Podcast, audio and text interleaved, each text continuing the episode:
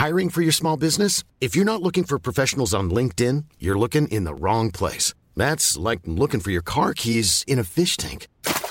LinkedIn helps you hire professionals you can't find anywhere else, even those who aren't actively searching for a new job but might be open to the perfect role. In a given month, over 70% of LinkedIn users don't even visit other leading job sites. So start looking in the right place. With LinkedIn, you can hire professionals like a professional. Post your free job on linkedin.com slash people today.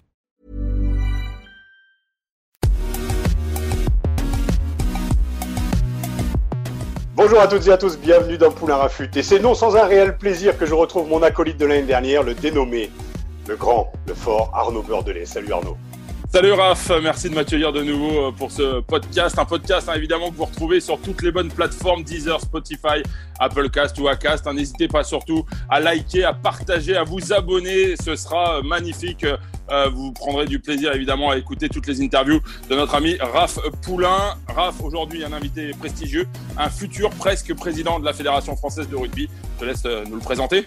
Alors, on aurait pu vous parler de ce début de championnat ou des quarts de finale de Coupe d'Europe qui arrivent ce week-end. On aurait pu vous parler de la fameuse victoire du Stade français, club cher à mon cœur, du départ en fanfare de Pau ou des débuts difficiles de Montpellier. Mais non.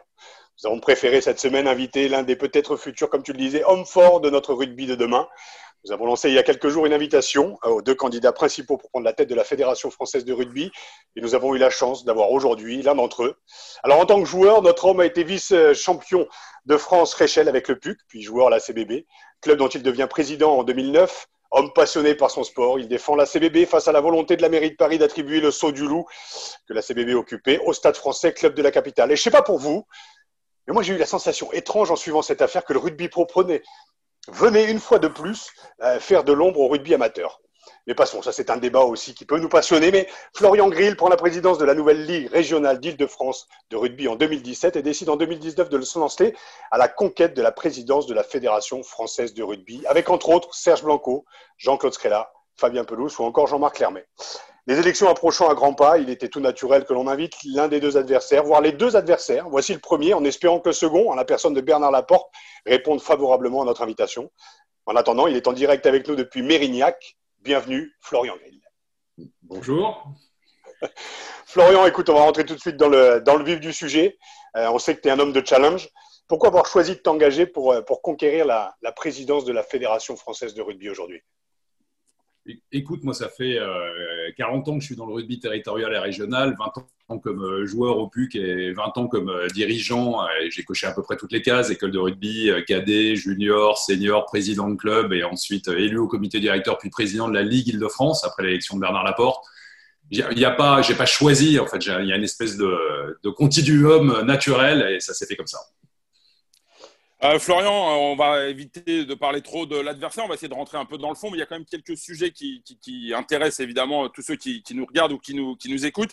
Euh, c'est que bah, vous avez souvent dénoncé, tu as pardon, souvent dénoncé certaines méthodes. Tu parles de, de clan à la FFR. Est-ce que tu peux nous en dire plus? Et qu'est-ce que tu reproches finalement à l'actuelle gouvernance dans cette, dans cette façon de fonctionner très clanique?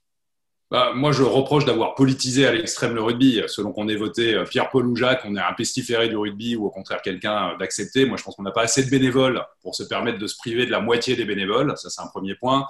Et deuxièmement, je reproche aussi la méthode avec la Ligue nationale de rugby. Ça fait quatre ans, en fait, qu'on est dans une espèce de guerre larvée. On avait cru qu'il y avait un petit apaisement avec l'arrivée de Fabien Galtier. Et puis, l'épisode des, des cinq ou six matchs euh, bah, a retendu les relations qui sont, euh, bah, qui sont terribles entre les entraîneurs de top 14 d'une part et, l'équipe de France d'autre part. Donc, euh, je pense que cette fédération a besoin de réunir, elle a besoin de rassembler, elle a besoin d'apaisement dans le management et pas d'un management conflictuel comme celui qu'on vit aujourd'hui. Dans cette, euh, durant cette, cette, campagne, ça fait quand même quelques mois maintenant que tu es, es sur le terrain. Il y a certains de tes colissiers qui ont été durement attaqué. Alors j'imagine que euh, ça ne doit pas être très agréable quand même quand on est euh, capitaine de cette équipe de voir ses, collaborateurs malmenés comme ça. Comment tu l'as vécu, toi? Enfin, C'est une question un peu, un peu bête, mais bon, c'est jamais très agréable quand même de voilà d'être pointé du doigt. Euh, c'est un peu voilà comment, comment tu as pu le, vivre toi de ton côté? Je pense que c'est pas bien. Enfin, disons-le. Moi, je pense qu'un président de fédération doit respecter l'institution. Dans l'institution, il y a les gens qui ont fait l'histoire de ce sport et certains de mes colistiers que tu as cité, Abdelatif Benazi, Jean-Claude Scrella, etc., ont contribué à faire l'histoire de, ce sport. C'est pas bien. Un président de fédération ne doit pas est la branche, non pas sur laquelle il est assis, lui et Serge Chimon, mais sur laquelle nous sommes assis, parce que ça concerne l'intégralité du, rugby français. Donc, moi, je pense que on peut débattre de tout. Euh, j'ai zéro problème à débattre de tout. Bernard Laporte a refusé le débat, mais il préfère faire des, agressions dans le dos. On peut débattre de tout, mais on n'agresse pas les personnes. Et moi, je m'interdis ce genre d'agression sur les personnes. Voilà, je pense que c'est pas à la hauteur de l'image que je me fais du rugby. On va parler un petit peu de, de, totaliste, euh, Florian. Euh, c'est vrai que tu t'affiches un peu comme le, personnage du Nouveau Monde. et je sais qu'on t'a souvent posé la question depuis le début de ta campagne. On te reproche euh, en permanence euh, la présence de certaines personnalités fortes hein, du, milieu du rugby, comme Jean-Claude Scala, comme Serge Blanco. Euh, comment tu vis est-ce que c'est pas un peu paradoxal finalement de dire voilà, je représente le nouveau monde et d'un autre côté d'avoir des personnalités comme Serge Blanco, comme Jean-Claude Scala, qui étaient déjà de la mandature de Pierre Camus, qui ont déjà exercé de, nombreuses fonctions à la FFR Bon, écoute, je vais te répondre très directement. Quand on a la chance d'avoir une personne qui est mondialement connue, mondialement connue, il n'y en a pas, ça se compte sur les doigts d'une main dans le monde, des gens qui ont la notoriété d'un Serge Blanco dans le rugby. Franchement, ne pas le prendre, ça serait une faute, une faute absolument euh, gravissime. Serge, il a travaillé, et je pense que la responsabilité d'un président, euh, que ce soit un président euh, PDG d'entreprise ou un président de fédération, c'est de mettre les bonnes personnes aux bons endroits. Serge, il va travailler sur les partenariats. Je pense que sa, sa, sa faconde, sa capacité relationnelle fera merveille. Et il va travailler sur l'international où les gens l'écoutent parce que c'est Serge Blanco. Euh, donc, euh, c'est un vrai plus pour la Fédération française de rugby. Jean-Claude Scrella, que tu mentionnes, pareil, quelle carrière. Enfin, euh, deux, grands chelems, une finale de Coupe du Monde. Je pense qu'on a pu oser dire qu'il était responsable du marasme du rugby français. Je, je, de, ce genre de commentaires qui sont totalement déplacés. Mais, en plus, Jean-Claude, il va travailler sur quoi? Sur le développement de la culture du 7. il a un quart de finale de, Jeux Olympiques à son actif. Euh, il est sur le terrain en permanence, il a fait pratiquement toutes les dates de la campagne. Le développement de la culture du 7, on a juste un petit événement qui s'appelle les Jeux Olympiques et Paralympiques en 2024. Où est la préparation du rugby à 7 dans nos clubs?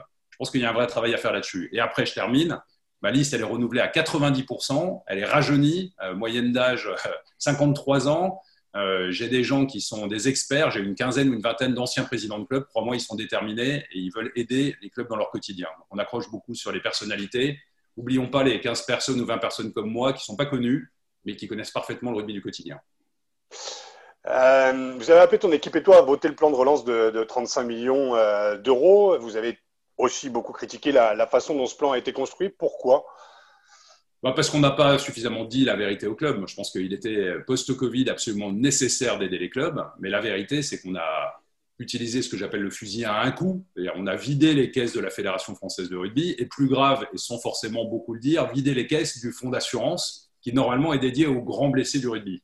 Donc euh, ce plan, je l'ai voté parce que nécessité euh, était absolue dans le contexte du Covid, mais en fait la vraie question, c'est quel est le modèle pérenne qu'on invente? Parce que vider les caisses, tu le fais une fois, tu ne le fais pas deux fois. Et donc nous, on a prévu de lever 16 millions d'euros auprès euh, d'entreprises, de grandes entreprises, dans le cadre des programmes euh, RSE, responsabilité sociale des entreprises, dans le cadre des programmes de mécénat, d'aller chercher des, fonds aussi auprès du Fonds social européen pour, pour soutenir et accompagner durablement et pas en fusil à un coup les clubs qui font le boulot de la formation, les clubs qui font le boulot du développement ou les clubs qui font le boulot de l'engagement citoyen euh, aller dans les quartiers prioritaires de ville, développer le rugby dans les zones rurales, accueillir un gamin autiste, euh, faire une section de rugby adaptée.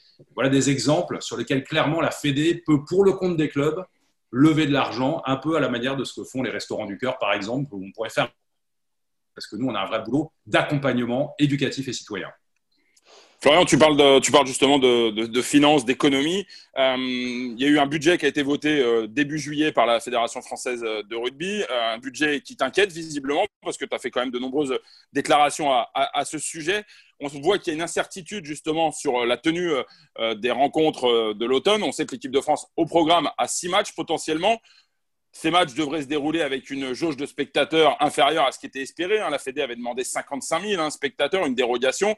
On se dirige pour l'instant, euh, vu que l'île de France notamment est en zone rouge, sur une jauge à, 5 000. Quel impact ça aura, à ton avis, sur euh, le budget de la Fédération française de rugby? Est-ce que on a le sentiment que euh, voilà, il y a deux visions qui s'opposent et que tu es très prudent, alors que l'équipe en place est peut-être un peu plus optimiste? Non, je suis pas prudent, je suis réaliste. Euh, le château de cartes de Bernard Laporte et de Serge Chimon est en train de s'écrouler euh, sous nos yeux. Ils ont fait un grand chelem déficitaire, c'est quatre années de déficit d'exploitation. Un chef d'entreprise, il regarde le déficit d'exploitation, il ne regarde pas le résultat exceptionnel et le résultat financier qui, par, par nature et par définition, ne reflètent pas la gestion courante de l'entreprise. Donc il y a quatre années, 6,4 millions de déficit la première année, 1,5 million la deuxième, 3,4 millions la troisième. Là, la quatrième, qui est la saison 2021, on a voté, et c'est une culpabilité immense, le 3 juillet, donc c'est avant-hier, un budget avec 5,4 millions de déficit. Le château de cartes s'écroule. On voit qu'il y a 8 millions d'euros de déficit supplémentaire parce qu'effectivement, on avait voté un budget en faisant croire que les arbres montaient jusqu'au ciel, avec 80 000 places pour France-Irlande et des jauges à 55 000 pour les matchs de l'automne. Je veux dire, en juillet, le 3 juillet, on savait que c'était irréaliste. Je l'ai dit à l'époque. Euh, j'ai dit, faites au moins un plan B, faites au moins une hypothèse basse. Ils ont refusé de se livrer à cette hypothèse basse. Ils ont fait euh, voter les clubs sur ces bases-là. Pour moi, on a caché la poussière sous le tapis. Tu viens justement nous parler un petit peu de la manière dont, si tu es élu, tu allais retrouver les, les caisses de la, de la Fédération française de rugby. Donc, comment tu penses pouvoir euh, financièrement mettre en œuvre ton, ton programme, parce que voilà, on sort quand même du Covid, on sort avec des jauges qui vont être vraiment réduites. Euh, voilà, l'économie du rugby, on en a parlé dans les émissions auparavant, euh, elle est, euh, on ne sait pas sur quel pied danser, autant pour les présidents de club qu'aussi pour la fédération. Comment toi, tu imagines justement pouvoir mettre en œuvre ton, ton programme pour les mois à venir? Bah écoute, première chose, je l'ai mentionné, sur les 38 personnes de la liste, il y a pratiquement 20 personnes qui sont comme moi des anciens présidents de club ou des présidents de club ou présidentes de club. Et donc, euh, première chose, aucun impact sur les clubs. Il va falloir qu'on trouve des ressources à l'intérieur du fonctionnement fédéral et que ça n'ait aucun impact sur les clubs parce que les clubs sont dans la difficulté. Donc, on l'a déjà mentionné, le plan 35 millions d'euros, je l'ai voté. On ne va pas le remettre en cause, on va au contraire trouver de l'argent supplémentaire. Après, pour financer notre programme, le budget de la Fédé, c'est de l'ordre de 115 millions d'euros. Moi, je pense que euh, la Fédé, hormis effet Covid, a généré, parce qu'elle a fait croître la masse salariale dans des proportions absurdes et elle a probablement des dépenses que nous, on n'aurait pas elle a généré un déficit d'exploitation annuel chronique de l'ordre de 5 millions d'euros. Nous, on a besoin de 4 millions d'euros pour financer notre projet sur le scolaire et d'un million d'euros pour financer notre projet sur les bénévoles. Donc, il faut qu'on trouve sur un budget de 115 millions d'euros une marge de manœuvre d'à peu près 10 millions d'euros.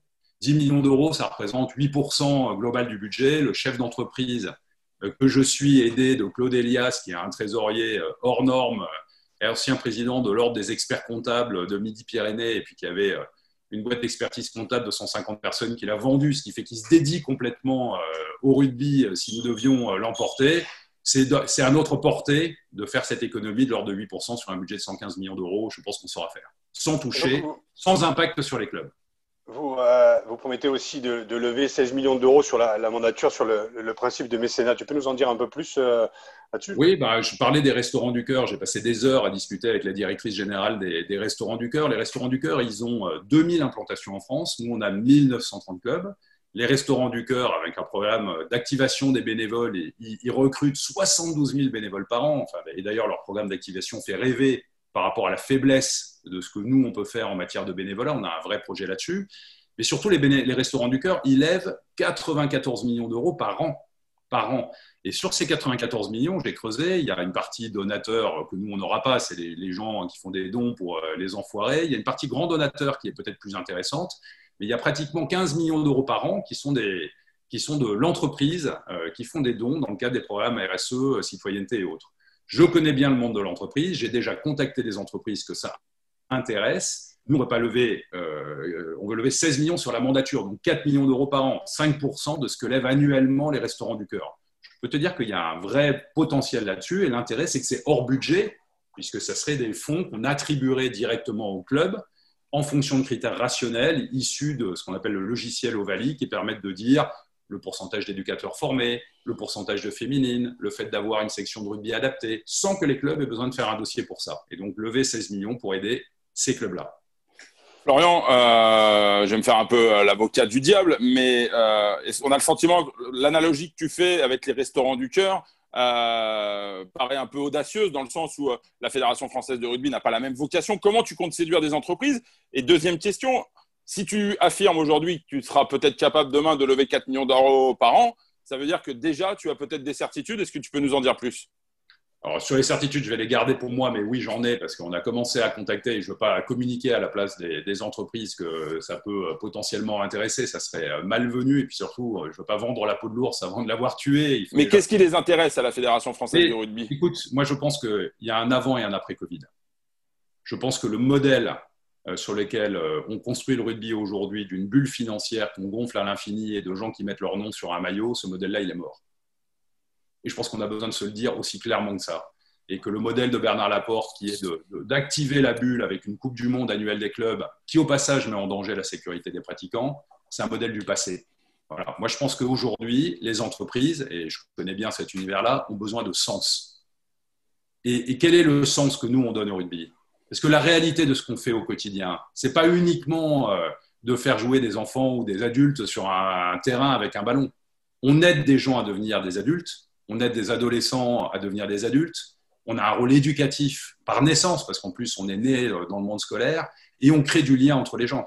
Et ça, c'est un vrai rôle sociétal. Moi, je veux mettre en avant le rôle sociétal du rugby. On a trop mis le curseur uniquement sur la compétition. On a d'autres choses à faire. On fait d'autres choses. Et quand tu dis on n'est pas les restaurants du cœur, mais nous, on ne donne pas des goûters à des gamins qui n'en ont pas. Nous, on ne trouve pas du boulot pour les gens. Nous, on ne crée pas du lien entre les individus. La réalité du rugby, la réalité du rugby du quotidien, celui que moi je connais, la réalité du rugby du quotidien, c'est qu'on joue un vrai rôle social et sociétal. Et par rapport au foot, on est beaucoup plus euh, euh, actif dans les zones rurales, beaucoup plus présent dans les zones rurales. Et je peux te dire qu'il y a des villages qui vivent grâce au club de rugby. C'est un véritable enjeu de société. Et moi, c'est ça que j'ai envie de défendre. Et c'est ma, ma vocation avec mes tripes et mon cœur, c'est vraiment de travailler cet aspect-là du rugby. Euh, le rugby français a traversé une, crise identitaire et bien avant le, bien avant le, Covid, on a perdu énormément de, licenciés, au-delà des quatre dernières années. Hein. C'était déjà le cas depuis, euh, depuis 2011, on va dire. Comment vous comptez vous y prendre, toi et ton équipe, justement, pour reconquérir un peu le cœur des Français? Alors, on sait qu'il y a d'autres compétitions qui ont cartonné. Le foot a été champion du monde, le hand qui s'est aussi beaucoup développé, le rugby a perdu ses licenciés. Comment vous, vous allez vous y prendre, toi et tes équipes, justement, pour, reconquérir un petit peu le cœur de ces jeunes, justement, qui, et j'en ai discuté avec des jeunes qui, à 14-15 ans, sont allés dans des centres de formation, sont retournés dans leur club, petit club formateur, et qui ont arrêté le rugby à 17-18 ans parce que on a peut-être fait aussi trop de parallèles, ou on a peut-être trop amalgamé entre le rugby, pro et le rugby amateur. Comment on reconquérit aujourd'hui le cœur des jeunes rugbyman et rugbywomen euh, français?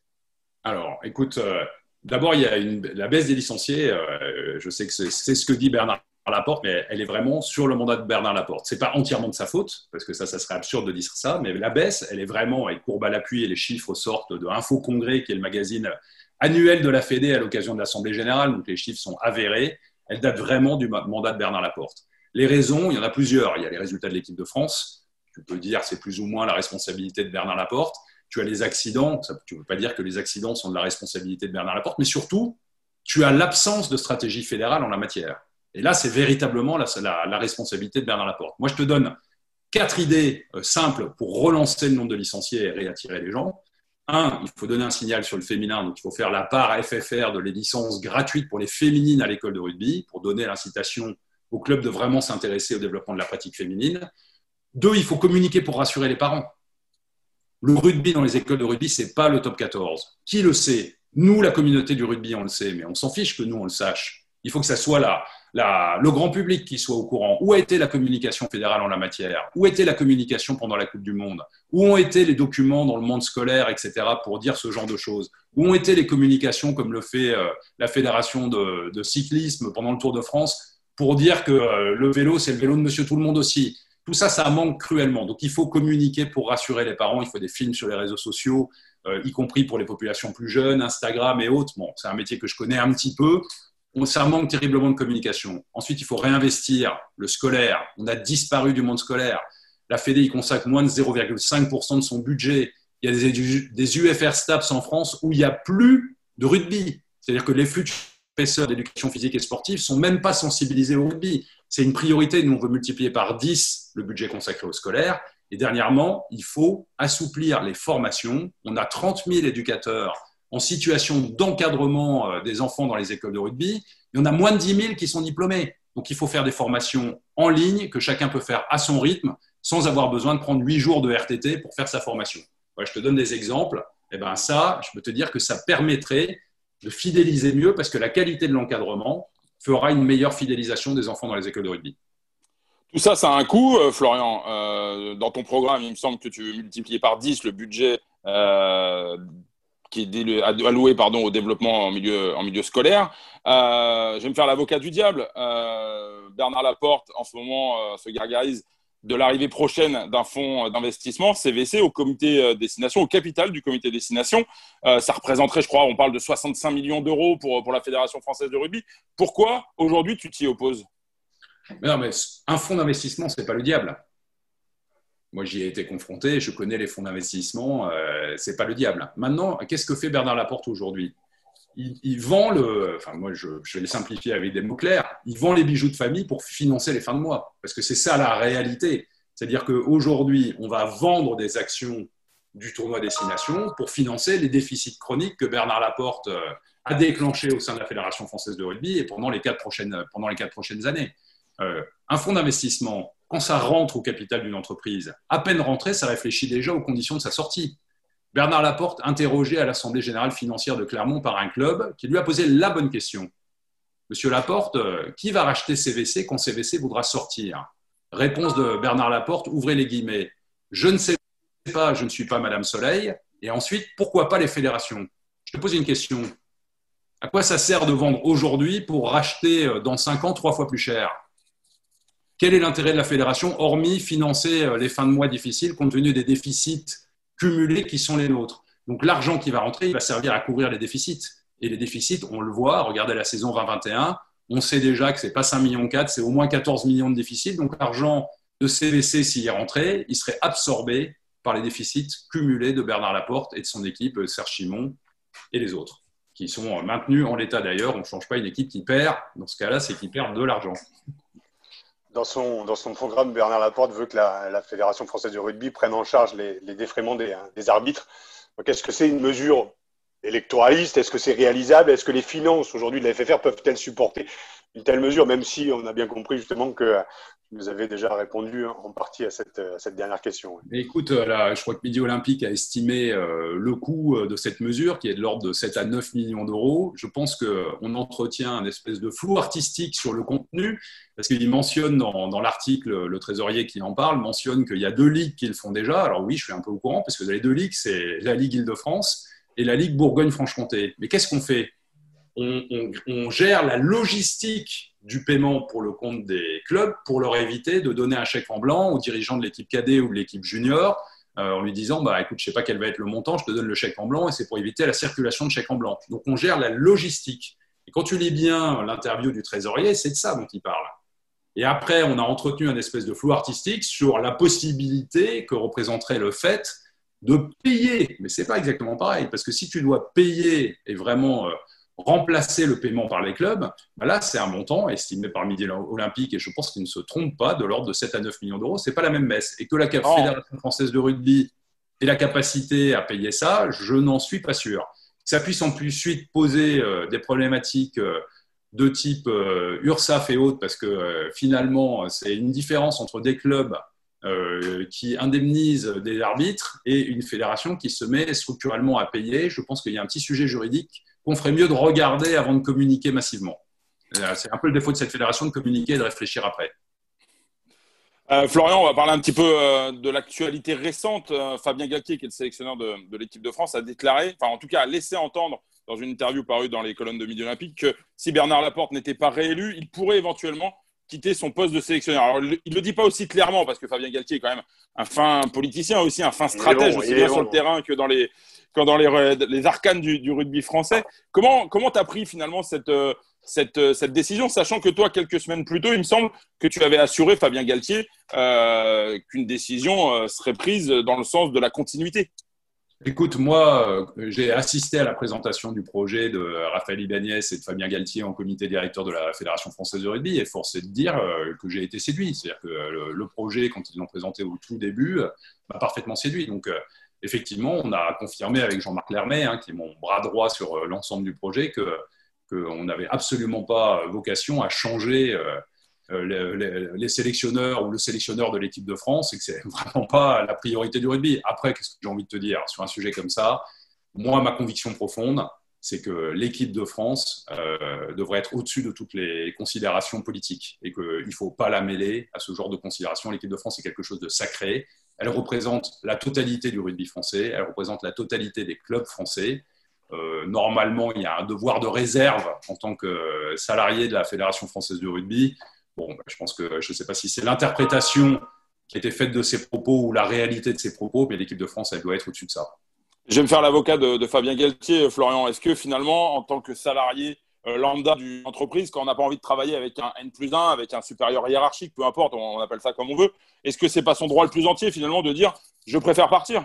Ah ben, ça n'enlève rien à son droit. Moi, je, distingue le droit et la communication. Je pense que, en tant que salarié actuel de la Fédération française de rugby, une communication euh, sur des sujets ne devrait pas avoir lieu parce que euh, parce que, euh, voilà, encore une fois, l'équipe de France, c'est quelque chose de sacré et on n'a pas le droit de la mêler à, des considérations politiques. Après, euh, le droit de Fabien Galtier reste entier et loin de moi l'idée de lui enlever euh, ce droit-là. Si, si tant est qu'il n'ait pas envie, dont acte.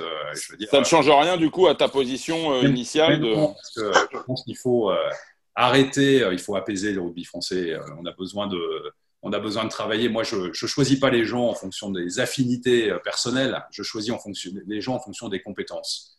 Euh, je, pense que c'est comme ça qu'il faut euh, travailler. Donc, moi, je ne vais pas travailler avec des amis, je vais essayer de travailler avec des gens dont je pense qu'ils ont les bonnes qualités pour la mission qui est la leur. Je pense que Fabien Galtier a les bonnes, et Raphaël Ibanez, ils ont les bonnes qualités pour la mission qui est la leur. Et on en a parlé avec Jean-Marc Lermé, on est complètement aligné sur le sujet. Donc, on n'aura pas besoin de faire un audit qui n'existe pas pour décider de faire partir des gens qui euh, sont euh, les bonnes personnes à leur poste.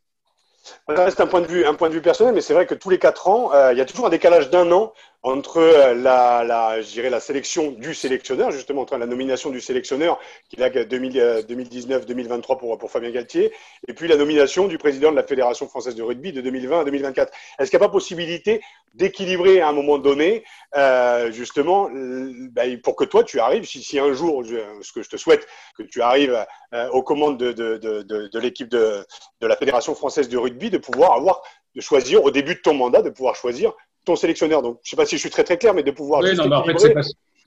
Parce que là, traditionnellement, dans les fédérations, les mandatures sont calées sur les Jeux Olympiques. Et on pourrait se poser la question, je crois que ça a été dit d'ailleurs dans, dans Midi Olympique, de le caler, euh, non pas sur euh, les Jeux Olympiques, mais de le caler sur les, les Coupes du Monde, qui pourrait être euh, un autre sujet. Je...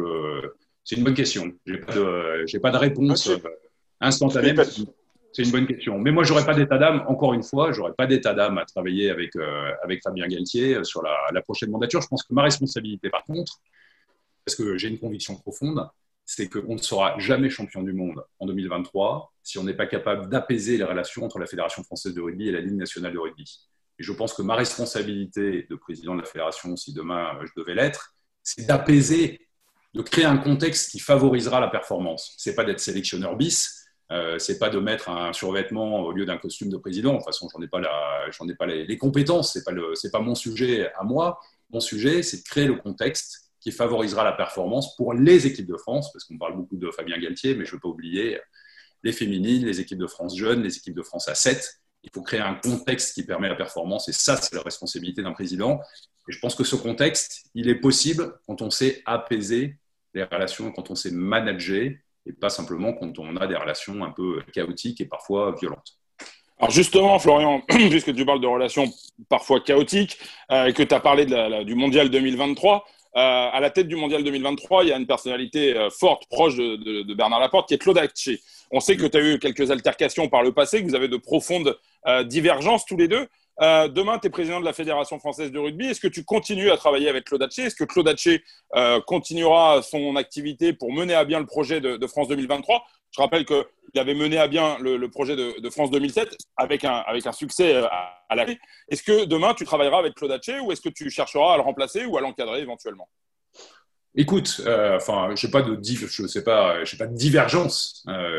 chaque fois que j'ai posé des questions sur France 2023 en comité directeur de la Fédération française de rugby, j'ai eu des réponses que je juge satisfaisantes et professionnelles.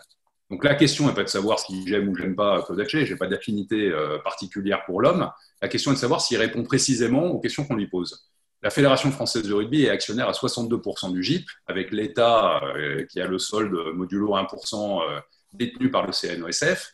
Moi, je pense que demain, je suis président de la Fédération française de rugby. Je n'ai pas vocation à changer, à quelques encablures de l'événement, le management de France 2023. Est-ce que j'ai vocation à jouer à plein le rôle d'actionnaire à 62% de France 2023 La réponse est oui. Mais moi, je ne choisis pas, encore une fois, les gens en fonction des affinités, je choisis les gens en fonction des compétences les questions que je pose sur France 2023, me, les réponses qui me sont formulées me satisfont. Donc moi, ça me suffit.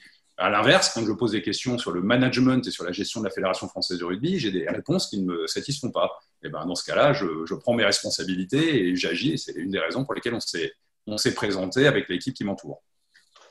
Donc, former des hommes avant de former des rugbyman, ça c'est une chose. Euh, travailler, sortir un petit peu de ce, je dirais, mauvais pouvoir monopolistique pour rentrer dans de la, dans de la, dans de la compétence, c'est euh, voilà, plutôt un bon petit programme. Et une fois de plus, pour le fameux grand intérêt supérieur du rugby français dont on parle depuis des années, et euh, voilà, une, bah, une, bonne fois pour toutes, il va falloir s'y mettre, en fait, que la Fédé, que la Ligue puisse travailler euh, ensemble, et aussi pour les joueurs, aussi à la fois amateurs euh, et professionnels. Merci Florian. En tout cas, pour conclure, toi et ton équipe, confiant pour le 3 octobre?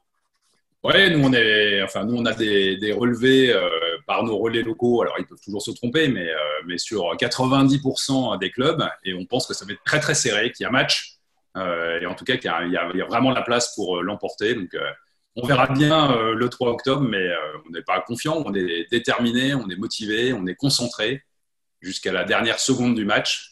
On sait qu'il y aura des complexités et on s'y attend, on s'y prépare, mais moi je ne déteste pas quand ça ferraille un peu.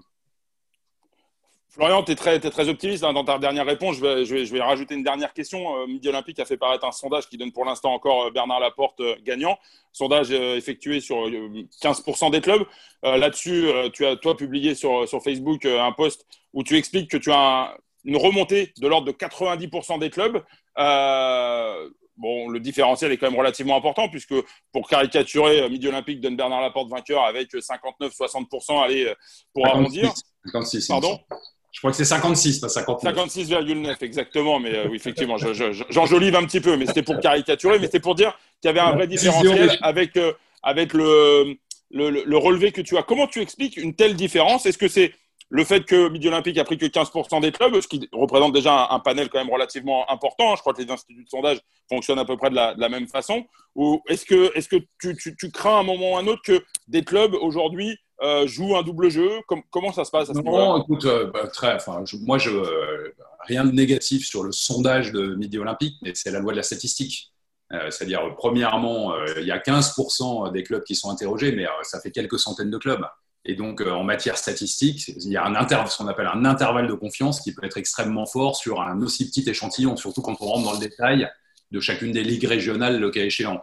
Donc, ça, c'est la première remarque. Donc, je fais plus confiance à un sondage fait sur non pas 15% des clubs, mais 90% des clubs, parce que la base statistique, tu sais, en statistique, le seuil des 1000, c'est quelque chose d'important. Donc, euh, en base statistique, ça a plus de sens. Et puis, deuxième remarque, euh, dans le sondage de Midi Olympique, il y a une grosse part d'indécis.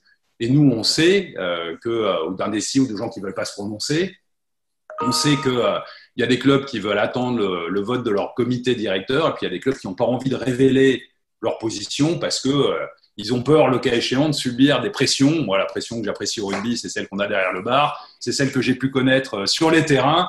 Les pressions euh, antidémocratiques, celles-là, je les apprécie moins. Et donc, euh, je lutte férocement contre celles-ci. Florian, on sait que les 20 dernières minutes d'un match sont les, plus, sont les plus compliquées, les plus difficiles. En tout cas, bah, Poulain Rafut vous souhaite justement une bonne, fin de match. Rendez-vous le, rendez-vous le 3 octobre au soir, en tout cas pour vous et pour toi et tes équipes, pour fêter une belle troisième mi-temps avant de vous foutre au boulot. Parce que, comme tu l'as bien expliqué, comme on le sait déjà, euh, il y aura du boulot. On te souhaite en tout cas le, meilleur pour ces dernières semaines. Euh, merci à toi d'être venu. Bon voyage à Brive, parce qu'on sait que tu es en, tournée, que tu es en direct de Mérignac aujourd'hui. Arnaud, merci beaucoup. Euh, c'était instructif, c'était intéressant, c'était passionnant. Moi, je vous retrouve la semaine prochaine pour un nouvel épisode de, de Poulain Rafut. Un dernier petit mot de conclusion. Florian? Bah, L'important, c'est de dire au club que leur vote sera confidentiel. Quoi qu'il arrive, leur vote sera confidentiel et donc personne ne pourra savoir ce qu'ils ont voté. Et ils ont le choix. Nous, on a un slogan le rugby joue son avenir. ils ont le choix entre un projet d'un rugby qui se construit par le haut, la Coupe du Monde annuelle des clubs, la financiarisation à l'extrême, euh, et l'argent dont on nous dit qu'il va, j'ouvre les guillemets, dégouliner, et notre projet où on donne du sens, on est le sens éducatif, le sens citoyen du rugby, où on investit dans le scolaire, où on investit dans la formation, où on travaille euh, le, pourcentage d'éducateurs formés. Voilà. C'est vraiment un rugby qui se construit par le haut versus un rugby qui se construit par la base moi, je pense que quand on donne du sens, c'est pas antinomique du tout avec la performance, bien au contraire. Je pense que l'état d'esprit, c'est le premier moteur de la performance. Et donc, ça, construire par la base, c'est aussi construire le haut. Florian, merci beaucoup. Arnaud, merci beaucoup.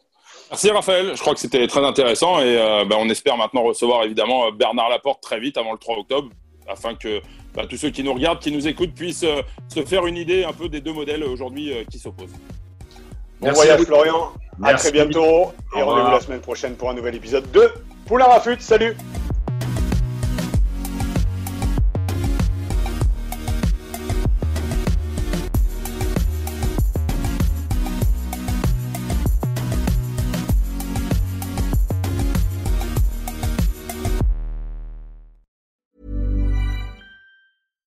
When you make decisions for your company, you look for the no-brainers. And if you have a lot of mailing to do, stamps.com is the ultimate no-brainer. It streamlines your processes to make your business more efficient, which makes you less busy. Mail checks, invoices, legal documents, and everything you need to keep your business running with stamps.com. Seamlessly connect with every major marketplace and shopping cart. Schedule package pickups and see your cheapest and fastest shipping options from different carriers. With rates up to 89% off USPS and UPS rates. And with the Stamps.com mobile app, you can take care of mailing and shipping wherever you are. Make the same no brainer decision as over 1 million other businesses with Stamps.com. Sign up with Code PROGRAM for a four week trial, plus free postage and a free digital scale. No long term commitments or contracts. That's Stamps.com. Code PROGRAM.